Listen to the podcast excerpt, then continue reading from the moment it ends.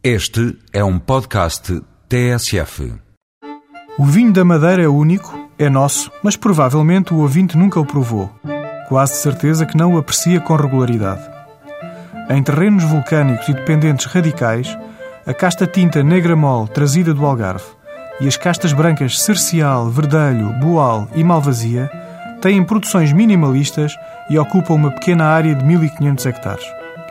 Quase extinta, encontra-se a uva branca terrantês, da qual se diz: Não a comas nem a des, que para vinho Deus a fez. A adição da aguardente ao vinho da ilha é fruto das navegações portuguesas e os néctares fortificados que sobravam das carreiras comerciais com o Brasil regressavam à Madeira muito melhorados pelo estágio em pipas nos porões das naus. Assim nascem os famosos vinhos de torna viagem que, na época, tinham uma procura de luxo muito superior à oferta. Os negociantes da Madeira, com a liderança da feitoria inglesa, desenvolveram técnicas que replicaram os efeitos benéficos das viagens transatlânticas.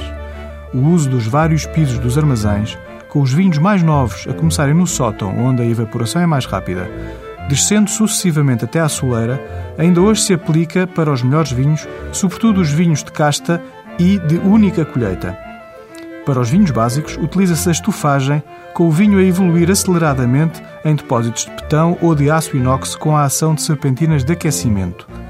Este ano celebra-se o centenário da demarcação do vinho da Madeira e no dia 21 de agosto passam 500 anos que Dom Manuel I deu fural de cidade ao Funchal.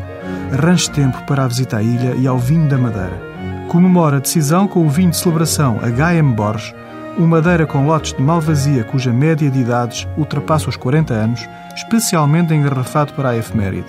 Até para a semana com outros vinhos.